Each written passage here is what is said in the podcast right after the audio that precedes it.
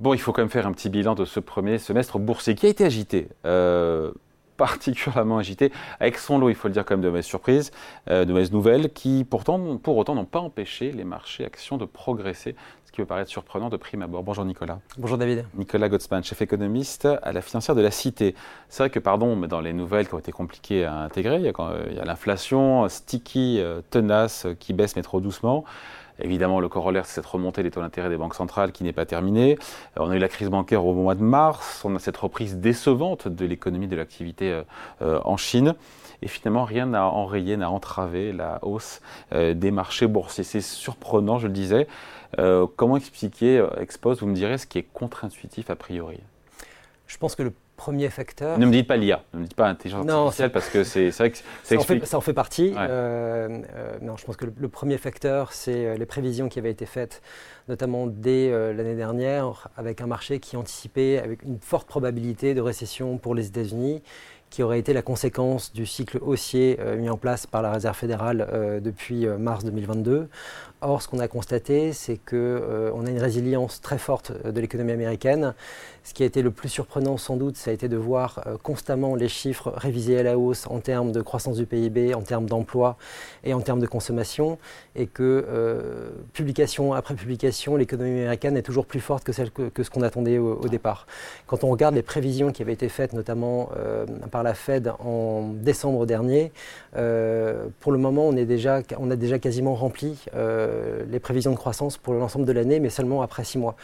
on, va... Donc c'est ça qui a tenu les marchés finalement, c'est que, la catastrophe annoncée en matière de, de croissance ou décroissance de récession ne s'est pas ne s'est pas matérialisé. C'est ça. ce, qui, se passe, c'est que euh, malgré la hausse des taux euh, mis en place par la Réserve fédérale, ce qu'il faut, je pense, bien comprendre, c'est que l'économie américaine a été au-delà de son potentiel. Et ce que ce qu'essaye de faire la Fed aujourd'hui, c'est simplement de ramener cette économie américaine à son niveau potentiel. Donc on est, on est un peu au-dessus des nuages. On essaie simplement de revenir à une ligne à peu près correcte euh, par rapport à ça. Et donc oui, alors même si on peut avoir effectivement un tassement, un ralentissement de l'économie, tout ça, ce sera pour arriver à un niveau qui restera quand même celui du plein potentiel, ce qui est déjà pas arrivé depuis quand même pas mal d'années. Donc ça, c'est quand même, on va dire, un développement assez positif.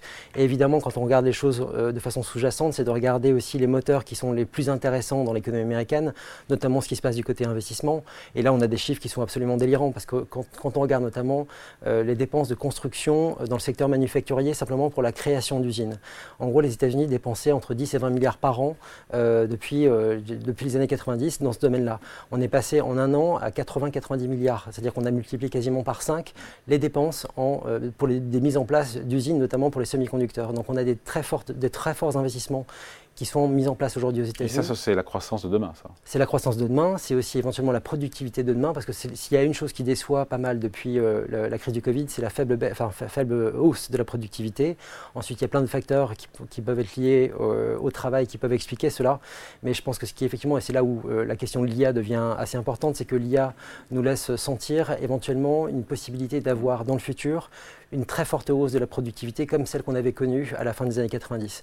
Et là, dans un contexte comme celui-ci, avec une économie américaine qui est déjà, on va dire, dans une bonne situation, si vous mettez en plus euh, ce facteur-là comme étant en, point de mire la possibilité de voir la productivité s'élever, qui est finalement le seul véritable soutien à la croissance à terme, vous avez des facteurs qui sont effectivement très positifs pour, euh, pour le marché. Après, on sent que l'optimisme euh, aujourd'hui des marchés, il est fragile.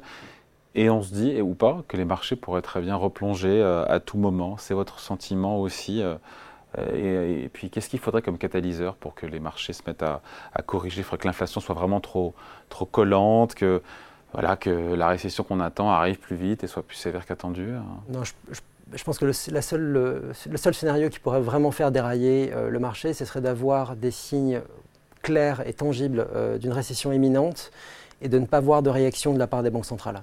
Ça, ça serait effectivement un, problème sérieux pour le, pour le marché. Pour l'instant, ce n'est pas du tout ce qu'on constate aujourd'hui. Euh, ce scénario-là, je l'exclus un petit peu pour le moment parce que quand on regarde les discours des banquiers centraux aux États-Unis, on voit qu'il y a vraiment un privilège qui est donné à la croissance. Oui, ils veulent aujourd'hui lutter contre l'inflation, mais je pense que dès qu'on aura vraiment euh, tapé dans le dur, c'est-à-dire que euh, éventuellement un retournement de l'emploi aux États-Unis, ou euh, vraiment une consommation qui commence à baisser de façon un peu inquiétante. Ils seront plus pragmatiques. Ils seront très pragmatiques. Ce qui malheureusement. C'est un pari, ça aussi. Hein. Oui, c'est un pari, mais quand on regarde euh, qui sont les personnes qui sont dans le bord de la BCE, quels sont leurs travaux antérieurs, leur vision, on va dire un peu structurelle de l'économie américaine, on voit vraiment que pour eux, euh, un, salarié euh, est un actif, c'est-à-dire qu'ils comptent sur le salarié pour pouvoir consommer. S'il consomme, les, entreprises seront incitées à investir et on aura une économie qui tournera à son plein potentiel.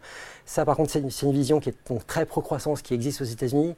Malheureusement, ce n'est pas trop le cas euh, au sein de la zone euro. Et si on peut faire un parallèle, c'est que je pense que la, BCE a plutôt une vision euh, du salarié européen plutôt comme un coût, c'est-à-dire de toujours cibler euh, les salariés européens comme étant un coût éventuellement pour des exports. Source, source d'inflation.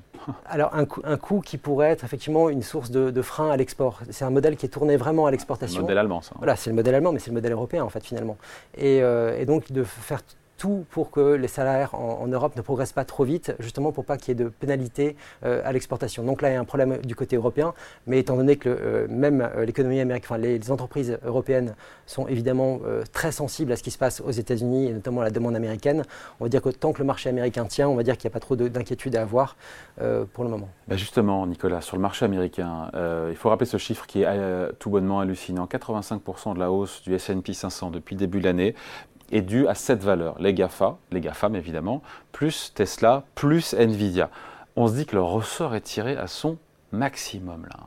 Oui, il peut encore être tiré plus au risque de casser, évidemment. Alors évidemment, c'est, euh, ça paraît ouf, non ça, ça, paraît fou, mais c'est, euh, on va dire, c'est pas vraiment une nouveauté. Je crois pas. C'est pas, c'est pas le, des choses qui arrivent de façon très rare finalement euh, aux États-Unis quand on voit qu'il y a une, espèce d'embellie comme ça. Et éventuellement, encore une fois, on se dit que c'est quand même pas très sain. Hein c'est pas très simple, mais ensuite il faut voir le potentiel que ça peut amener euh, pour la suite. La, question c'est de savoir effectivement si euh, oui ou non cette technologie va pouvoir faire euh, donner des gains de productivité à tout le monde. Si c'est le cas, vous avez une croissance des profits qui peut être aussi qui peut être très, très importante. Et la question c'est de savoir, contrairement à la fin des années 90 où là où il y avait, je pense, un processus assez lent de diffusion de la technologie dans l'économie, là peut-être qu'il y a un pari qui est fait aujourd'hui sur un processus de diffusion qui sera peut-être plus rapide. Et donc là, on pourrait avoir quelque chose de très intéressant sur le marché. Évidemment, toutes les entreprises qui sont éventuellement vecteurs de, cette transformation-là sont, euh, ciblés euh, principalement, mais on veut dire que ça, semble, ça semble fou, ce n'est peut-être pas, tant que ça. Bon, après, juste avant de se quitter, il y a une bizarrerie, de mon point de vue, sur le marché, c'est le, VIX. Le VIX, l'indice de la peur, qui mesure la volatilité implicite, en tout cas anticipée par les, investisseurs, elle est à 14 c'est hyper bas, c'est malgré toutes les incertitudes. C'est pas une fois, aberrant, c'est pas une bizarrerie ça? Je pense aussi c'est de voir d'où on vient. C'est qu'on a quand même eu la crise, la crise Covid. Ensuite, on a eu, euh, à partir de, encore une fois de mars 2022, le, plus, le, cycle de hausse de taux le plus violent qu'on n'ait jamais connu quasiment. Enfin, depuis les années 80, ça c'est une certitude. Euh, tout ça a été des éléments qui ont été euh, très perturbateurs pour le marché. Je pense que depuis quelques semaines et depuis quelques mois, on arrive à avoir une visibilité peut-être un peu plus importante sur justement le niveau terminal des taux d'intérêt. C'est-à-dire qu'on arrive à avoir une visibilité un peu plus importante sur ce qui peut se passer ensuite et que surtout, on peut peut-être envisager qu'il y ait une, fin à ce cycle de hausse des taux, ce qui permet de voir les choses encore une fois de façon un peu plus, euh, tranquille. Ensuite, je pense que la problématique qui pourrait avoir lieu, c'est ce que je disais juste avant, c'est que si on a une dégradation de l'économie et qu'on voit qu'il n'y a pas de réaction de la part des banques centrales, là par contre le VIX euh, euh, aura. Il restera pas à 14. Il restera pas à 14, Allez, merci beaucoup. Merci de vue signé Nicolas Gottsman, chef économiste de la financière de la Cité. Merci. Merci.